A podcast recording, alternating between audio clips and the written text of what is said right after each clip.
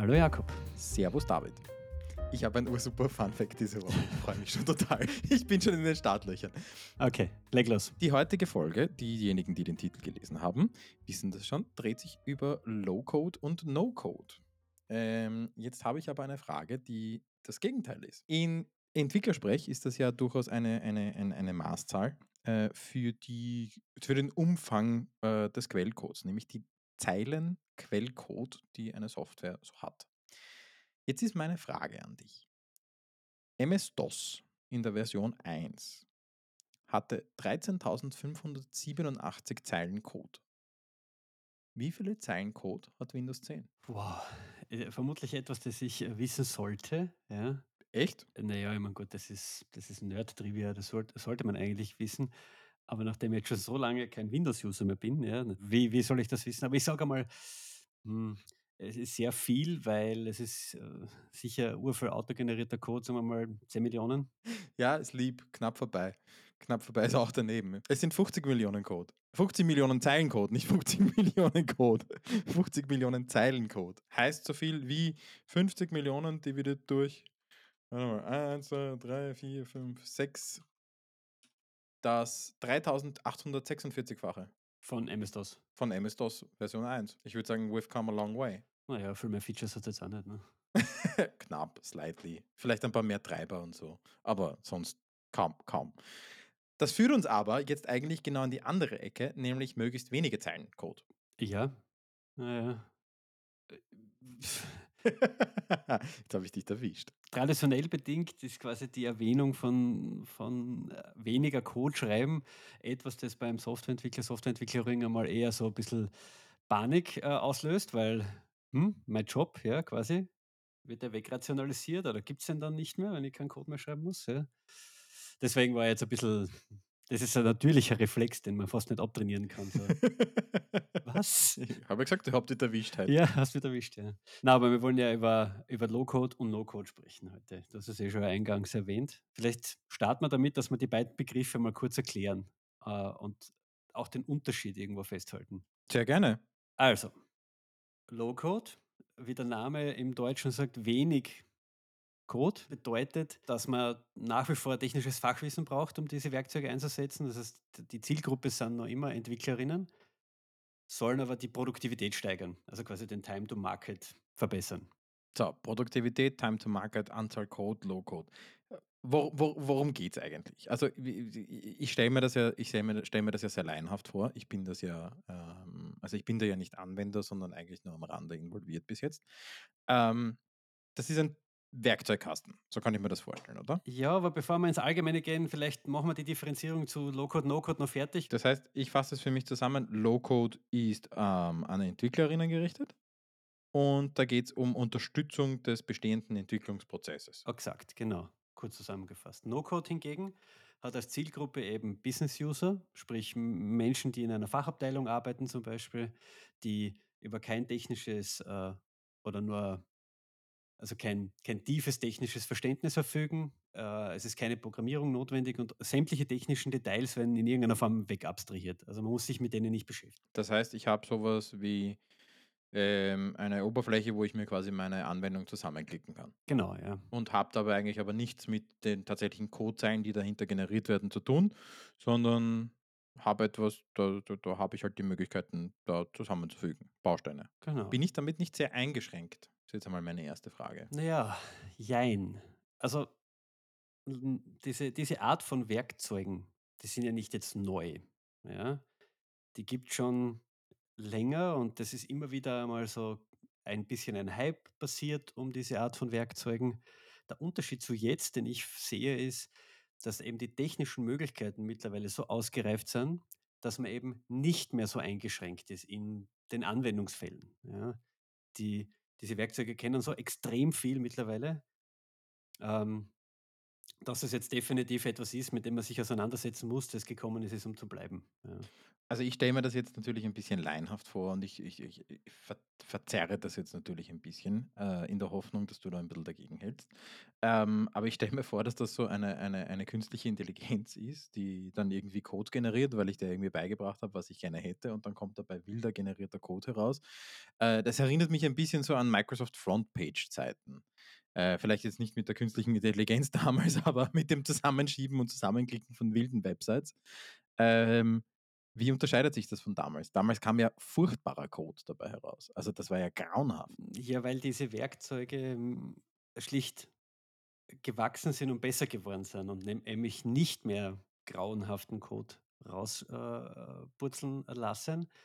Aber im Endeffekt ist Frontpage schon etwas wie ein Vorläufer von vielen dieser Werkzeuge, ja? Ich erinnere mich an meine an meine Anfangszeiten in der IT und auch so Anfangszeiten Softwareentwicklung darf man da ja nicht sagen, aber so das erste Scripting und ein bisschen HTML schreiben. Zuerst mit Frontpage und dann natürlich mit Dreamweaver von damals noch Macromedia und später Adobe. Meine meine ersten Gehversuche in der Softwareentwicklung, äh, habe ich jetzt mit mit, äh, Borland Delphi, äh, absolviert und das war vielleicht schon so etwas also, in heutzutage würde man das vermutlich als Low-Code bezeichnen, was es dort an Möglichkeiten gegeben hat, um Formulare zusammenzuklicken. Visual Basic ist auch so eine so eine Sache gewesen eigentlich. Ja, also ich habe auch Delphi gelernt in der Schule. Ähm, sehr finde ich lustig, dass wir das Gleiche gelernt haben. Ähm, ist eine ist eine also für diejenigen, die das nicht kennen, das ist eigentlich eine Entwicklungsumgebung, bei der du wahnsinnig viel zusammenklicken konntest, bevor du das dann mehr oder weniger mit Code noch miteinander verbunden hast ein bisschen. Das ist per se quasi Low-Code. Ja, eigentlich lustig, ja. Ja, ist lustig, ja. Aber es ist halt so, dass jetzt da die letzten Jahrzehnte hat man die Möglichkeit hat man 2 Möglichkeiten gehabt, um irgendeine Softwarelösung zu generieren oder ein Informationssystem zu schaffen, ja. Also, wenn man jetzt sagt, 'ne Website ist zum Beispiel eine Art Informationssystem. Du kannst entweder irgendeine Standardsoftware kaufen oder eben dir was Individuelles entwickeln lassen. Das waren so die beiden Möglichkeiten, um irgendwie zu Softwarelösungen zu kommen. Und jetzt gibt es als Brücke da dazwischen eigentlich das Low-Code, No-Code. Genau, und jetzt Ich kann mir entweder selber was zusammenstellen oder ich habe mit weniger Aufwand etwas Halbfertiges unter Anführungszeichen. Also etwas so von der Halb von der Stange. So hört sich für mich ein bisschen an, nach so ein bisschen Schnittmuster von Burda. es ist so, dass es, äh, in in in vor allem, äh, Business, ähm, nahen Themen, Business-Prozess-Management-Werkzeuge, Workflow, Automation und so weiter, kommen ja immer sehr ähnliche Dinge vor. Formulare, Listen, you name it, ja? Ähm, und es ist einfach nicht effektiv, das jedes Mal komplett neu zu machen, ja? Und deswegen ist No-Code, Low-Code jetzt eben diese dritte Option, die, wie du schon sagst, irgendwo so ein bisschen dazwischen steht, die ähnlich wie eine total individuelle Entwicklung kann das sehr, sehr nahe an den Anforderungen vom Business operieren, weil man sich natürlich super anpassen kann an das, was das Business braucht. Im Gegensatz zu Standardsoftware, wo es eher meistens umgekehrt der Fall ist oder man gibt irgendwelchen Consultants noch schön viel Geld. Hack jetzt einmal richtig rein. Äh, wir reden jetzt gerade sehr abstrakt. Wir reden jetzt über Business-Anforderungen und, und, und, und Low-Code, No-Code und der und die und jene und was. Ähm, haben wir Beispiele? Ich meine, du hast jetzt schon doch, doch schon einiges damit gearbeitet auch und hast in dem Umfeld auch schon Erfahrungen gesammelt. Hast du Beispiele, wo du sagst, hey, das sind so Cases, da, da, da funktioniert das echt gut und gibt es aus deiner Sicht so Best-Practice-Modelle, wo man sagt, hey, da, da, gibt es einfach unabhängig jetzt von dem eingesetzten Tool, aber da, das ist einfach eine, eine Situation, die ist prädestiniert dafür, dass man, dass man diese Richtung denkt. Ah, ja, so klassische ja, klassisch, äh, der Begriff ist nicht, den gibt's noch nicht so lange, aber das das sogenannte Case Management. Also, das Ding ein Geschäftsfall, ja, äh, und der gehört mit Information angereichert und und dann quasi auf erledigt gesetzt, ja. Supportanfragen oder, ähm, in einer Anwaltskanzlei irgendein, äh irgendein, äh, ein Fall, den man bearbeitet, wo dann jeder Information dazu, äh, beiträgt. Solche Dinge, also so so 'n bisschen vielleicht ein bisschen eher so interne administrative Geschichten, die eignen sich halt grandios, um das mit so was abzudecken, weil eben Listen, Formulare, Dateien, immer ähnlich d das das Thema ist immer ähnlich, ja. Also, für den Bereich kennen wir wahrscheinlich, äh, oder kennen ja die meisten so Anwendungen. Einerseits die die das eine Extrem SAP, aber auch ganz viele so BPM, also Business Process Modeling, äh, Frameworks oder Tools, äh, in denen ganz viel davon gemacht wird. Ist fällt das in diese Kategorie? Ist das das, was was damit gemeint ist? Also, PPM-Tools würden prinzipiell unter diese Kategorie fallen, also No-Code, das sprich, wenn das PPM-Tool so eine Art visuellen Editor hat, wo jemand ohne technisches Know-how Workflows zusammenklicken kann, ja, dann würde das per Definition als No-Code-Tool durchgehen, ja. Okay, ja. Das heißt i ich versuche jetzt einmal einen kurzen eine kurze Zusammenfassung in meinem Kopf. Ähm, sind jetzt irgendwie viele Informationen gewesen. Ähm, äh, es gab bisher so das klassische die klassische, äh, Softwareentwicklung, die wir kennen, ähm, oder die Software von der Stange. Das ist auch wir haben sogar eine Folge dazu, Build or Buy. Ähm, und es gibt jetzt irgendwo so als Brücke dazwischen so die Überlegungen Low-Code, No-Code. Kann ich mir Software selbst erstellen? Ähm, oder wie kann ich den den Aufwand in der Softwareentwicklung massiv reduzieren? Und da greift man halt also, man greift auf Bausteine zurück, oder? So kann man das eigentlich am besten sagen. Vielleicht kann man's mit einem Fertigteilhaus vergleichen, ja. Ja, schönes Beispiel, ja. Ähm, weil da hat sich ja auch über die Jahre so viel getan. Äh, wenn man vor 20 Jahren ein Fertigteilhaus gebaut hat, dann ist das noch ganz anders gewesen, wie's jetzt möglich ist und die gleiche Entwicklung haben diese Tools durchgemacht. Das heißt, es ist eigentlich sehr, sehr viel Customizing möglich. Ich bewege mich aber immer noch in einem ungefähr vorgegebenen Rahmen, den ich den ich auch als sicheren als sicheren, ähm, Hafen nicht verlasse, oder? Genau, also die meisten dieser Werkzeuge bieten natürlich gewisse Erweiterungsmöglichkeiten, wenn man technisch versierter ist, weil's halt erkannt haben, dass man oft man kommt quasi 80 % mit den meisten dieser Werkzeuge. Und die die letzten 20 % sind dann meistens dort, wo's halt knackig wird. Du kennst das von Projekten, ja? Integration mit anderen Systemen, Rollout, Schulungen, das sind so meistens die die die spannenden Punkte. Und das ist das, wo die heutigen Tools einfach weiterentwickelt haben. Man kann dann, indem man technisch versiertes Personal hinzuzieht, diese letzten 20 % gehen, ohne dass man von dem Werkzeug eingesperrt wird sozusagen und du kannst Aber ich nehme an stark an, da geht's einfach um Integration mit mit mit mit bestehenden Systemen, oder? Meistens geht's um Integrationen mit bestehenden Systemen, ja. Okay, wie kann ich mir das dann vorstellen? Da wird dann einfach eine API angebunden und man entwickelt entsprechende Schnittstellen dazu oder hat dann ein Event-Streaming-Service dazwischen, das den de die Aufgabe dazwischen erledigt? Alles, was du jetzt genannt hast quasi, ja. How to start wäre jetzt meine meine nächste Frage. I'm intrigued. Also, ich finde ich finde das sehr spannend. Ich meine, wir haben ja schon darüber gesprochen, auch in der Vergangenheit schon, aber also, mein meine meine Neugierde ist geweckt. Ich würde gerne anfangen damit. Das ist das ist das ist super, aber vielleicht sprechen wir vorher noch so ein bisschen über die potenziellen Probleme und Herausforderungen, die damit einhergehen. Ah, jetzt willst du mich ein bisschen ausbremsen. Ein bisschen muss ich dich ausbremsen, weil es klingt jetzt natürlich wie die The Brave New World und da quasi, äh, das Gras ist grün auf der anderen Seite, aber natürlich hat das, äh auch seine Nachteile, wenn man das jetzt da vor allem ungelenkt einsetzt und sagt: „Wow, cool, ich kann da jetzt alles selber machen.“ Geht schon los, ja. Also, man hat ja jetzt bereits schon in den vor allem größeren Unternehmen, in den Fachabteilungen das Problem der sogenannten Schatten-IT. Es ist durch gewachsene Prozesse entstanden, dass halt zum Beispiel die Fachabteilung sagt: „Ja, wir brauchen eine Software für diesen Businessprozess, ja. Wir kommen da nicht voran.“ Und IT-Abteilungen können dann vielleicht nicht schnell genug liefern und die kaufen sich dann irgendeine Software-as-a-Service-Lösung oder eben jetzt schnitzen sich mit, äh, einem No-Code-Tool selber irgendwas zusammen, ja.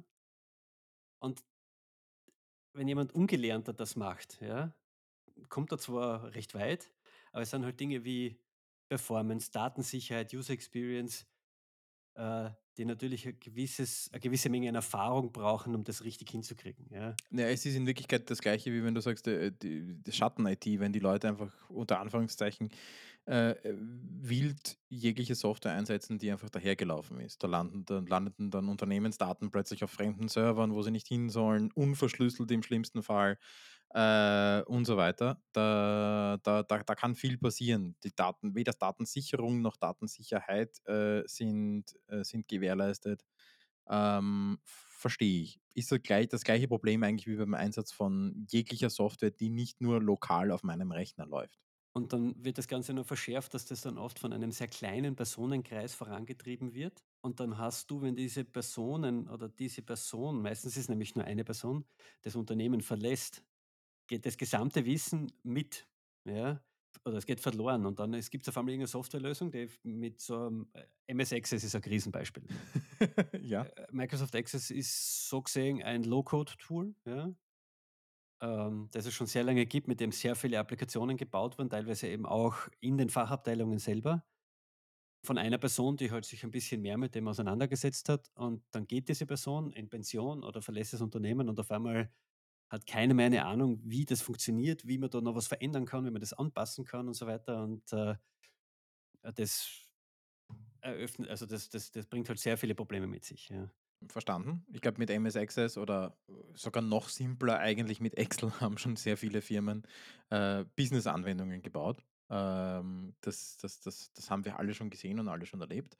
Äh, ich komme trotzdem zurück auf meine Frage, äh, auch wenn du sie vorher zur Seite geschoben hast. How to start? Also ich bin, ich bin wirklich neugierig jetzt.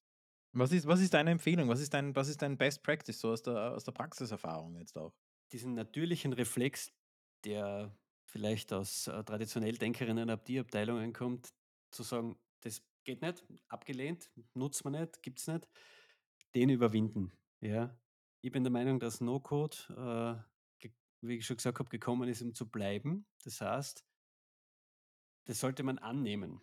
Ja, es gibt Beispiele, wo Unternehmen hergehen und sagen: „Okay, wir schränken die Tool-Auswahl ein“, weil die haben wir evaluiert auf gewisse Parameter, dass die zum Beispiel Open Source verfügbar sind, dass man sich selbst im eigenen Rechenzentrum betreiben kann und und solche Dinge, ja. Eben, du hast Datenschutz angesprochen vorher.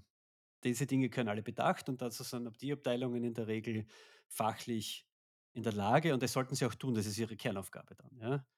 Aber dann zu sagen: „Okay, liebe Mitarbeitende, alle, wie ihr da seid, wir schulen alle in im im im Einsatz dieses Werkzeuges, um gewisse Standards zu schaffen.“ Um den Wildwuchs einfach zu ver verhindern. Genau, also es geht darum, dass nicht dann, ah, das wird so gelöst, das wird so gelöst, das wird mit dem Tool gemacht, das wird mit dem Werkzeug gemacht und so weiter, ja. Und dann aber zu sagen: „Okay, wir haben dieses Set, ja, und jetzt schafft euch eure eigene Welt, die ihr braucht, um eure Arbeit so effektiv wie möglich zu machen.“ Wo siehst du deine Rolle darin? Ich meine, du machst ganz klassisch Softwareentwicklung. Mhm. Äh, die Rolle von Agenturen sehe ich quasi als, ähm in zwei in 2 Aspekten. Einerseits als Booster, also sprich, die Software, die mit diesem No-Code-Tool gemacht wird, wird von der Agentur einmal grunderstellt, ja, und die kleineren Anpassungen können dann aber selbstständig erledigt werden, also quasi Time to Market verkürzen. Und der zweite Aspekt ist eben diese, äh, No-Code-Tools, um Funktionalität zu erweitern. Services zur Verfügung stellen für gewisse Businessprozesse, Zahlungsanbieter anbinden und so weiter und so fort, die dann in den No-Code-Tools wieder genutzt werden können. Ja? Eben diese 80% die mit dem No-Code-Tool abgedeckt werden, um die 20% äh, Custom-Software zu erweitern. Ich verstehe, ja.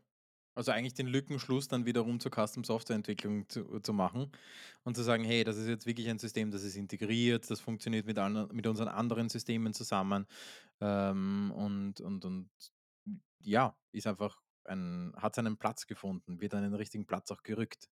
Es, es ist so, dass ähm, früher ähm, in so Business-Softwarelösungen gibt es ja immer wieder sehr viel so sogenannte Stammdaten.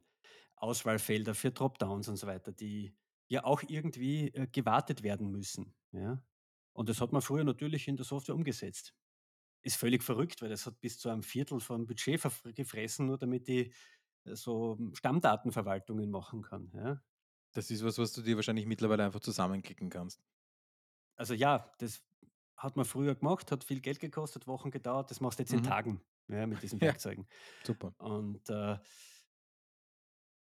Das wäre völlig verrückt, das noch immer, ähm, selbst zu programmieren. Macht überhaupt keinen Sinn mehr aus meiner Sicht, also aus dem Geschäftlichen heraus, ja. Und da sehe ich durchaus ein Gefahrenpotenzial für diverse Standardlösungen, die jetzt da quasi so Branchen äh, sind, ja, hm, die man dann eigentlich relativ gut angreifen kann, wenn man möchte, mit mit mit dieser mit diesem Mix, ja. Ja, branchenspezifische Software meinst du jetzt so, was weiß ich, Die, die Agentursoftware für Werbeagenturen und äh, das, das, das, das Verrechnungstool für Softwarefirmen und sonst irgendwas. Ja, ja, natürlich ist da ein gewisses, ein, ein gewisses, ein gewisses Potenzial da. Auf der anderen Seite, meine Frage ist dann auch, wie gut sind solche Lösungen, wie gut kann man solche Lösungen weitergeben? Also wenn ich jetzt zum Beispiel sage, okay, ich habe eine wirklich gute Lösung über Low-Code, No-Code-Tools für mich zusammengestellt, dann wird man ja relativ schnell an den Punkt kommen, wo man sagt, hey, wäre es nicht interessant, das an andere Firmen auch zu verkaufen, dieses Produkt? Also das, was ich da geschaffen habe, nicht das Low-Code-Produkt, sondern das Produkt aus dem Entwicklungsprozess.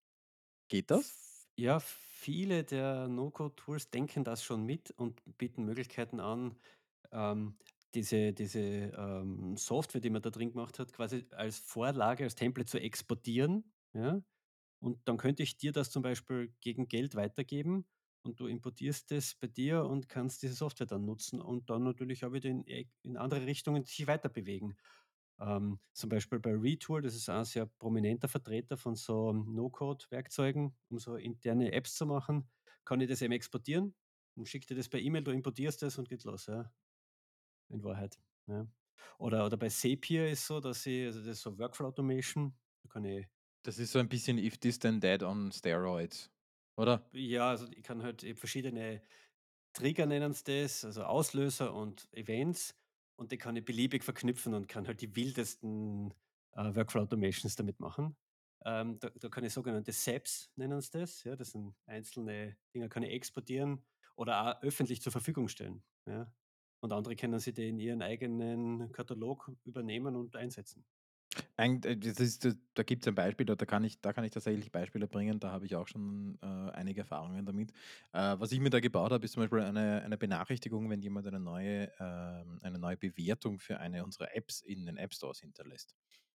Ähm, dann geht automatisch in einen unserer Slack-Channels eine Be eine eine Benachrichtigung ein mit der Bewertung, ähm, mit einem Link drauf und so weiter. Ähm, hat uns schon einiges an kurzfristigen, wichtigen Informationen gebracht. Das ist ein super Beispiel, weil genau genau um das geht's, ja. Äh, jemand, der jetzt, äh, man du du könntest dir vermutlich auch mit mit mit Code, äh, dorthin helfen, ja? Ich würde es wahrscheinlich noch zusammenbringen, aber ich bin kein expliziter Entwickler, sondern Aber du kannst super schnell sehr viel Mehrwert schaffen für für das Business, ja, durch den Einsatz von solchen Werkzeugen. Voll cool. Nein, also ganz ehrlich, ich bin ein bisschen geplättet, weil das sind irrsinnig viele Informationen jetzt gewesen. Und ich meine, ich war, ich war nicht kompletter Noob in diesem Thema. Ich habe mich doch schon auch im Vorfeld eingelesen. Wir haben auch schon ein paar Mal darüber geredet. Aber es war jetzt doch nochmal ein, ein schöner Überblick. Äh, Ich kann mir vorstellen, dass unsere ZuhörerInnen ähm, durchaus sich so fühlen wie ich jetzt gerade. ähm, viele Informationen. Aber eins fehlt noch. Das Action-Item der Woche, ne? Mhm, da habe ich ja was. Und ich würde also, was ich machen würde jetzt, äh, ich würde mir so ein Werkzeug wie Zapier schnappen, ja, Zapier und einmal geschrieben. Zapier, ja, also die Shownotes werden du du hast beim bei der letzten Folge so grandios viele Shownotes geschrieben, diesmal bin ich gefordert. Ich werde das, äh, natürlich, äh, die ganzen Links in die Shownotes packen, aber auf jeden Fall sich herzugehen und zu überlegen: „Okay, gibt's verwende ich irgendeine SaaS-Lösung, ein CRM oder so weiter und könnte mir da eine nette Automation bauen, die ich eh schon die ganze Zeit will, äh, weil ich das alles manuell mache und, äh, möchte aber jetzt auch keinen keinen IT-Dienstleister, Dienstleisterin dafür beauftragen. Zack, einen SAP machen und sofort profitieren davon. Und dann vielleicht sich auch mal mehr damit zu beschäftigen. Zapier hat einen Free Plan. Ich glaube, das ist beschränkt auf 30, 50 Occurrences, also SAPs pro Monat. Ähm, aber damit kann man schon einiges erreichen. Wir sind kein Affiliate. Das, also ich habe jetzt einfach das, den prominentesten für mich Vertreter äh, geschnappt. Es gibt natürlich If This Then That und Integromat und wie sie alle heißen. Ja. Aber damit, Also wir werden eine Liste an, an, an, an Potential Tools reinschreiben und bitte sucht euch eures aus. Wir sind keine Affiliates von keinem dieser Tools. und wenn da Fragen auftauchen, Podcast at digi-what.com. ich beantworte wirklich gern jedes E-Mail drum, weil das ist ein heißes Thema und das interessiert mich total. Also schreibt uns. Jedes E-Mail wird beantwortet. Super. Vielen herzlichen Dank für die Einführung, David. Bitte gerne. Na dann, Und bis zum nächsten Mal. Ciao. bis zum nächsten Mal. Ciao.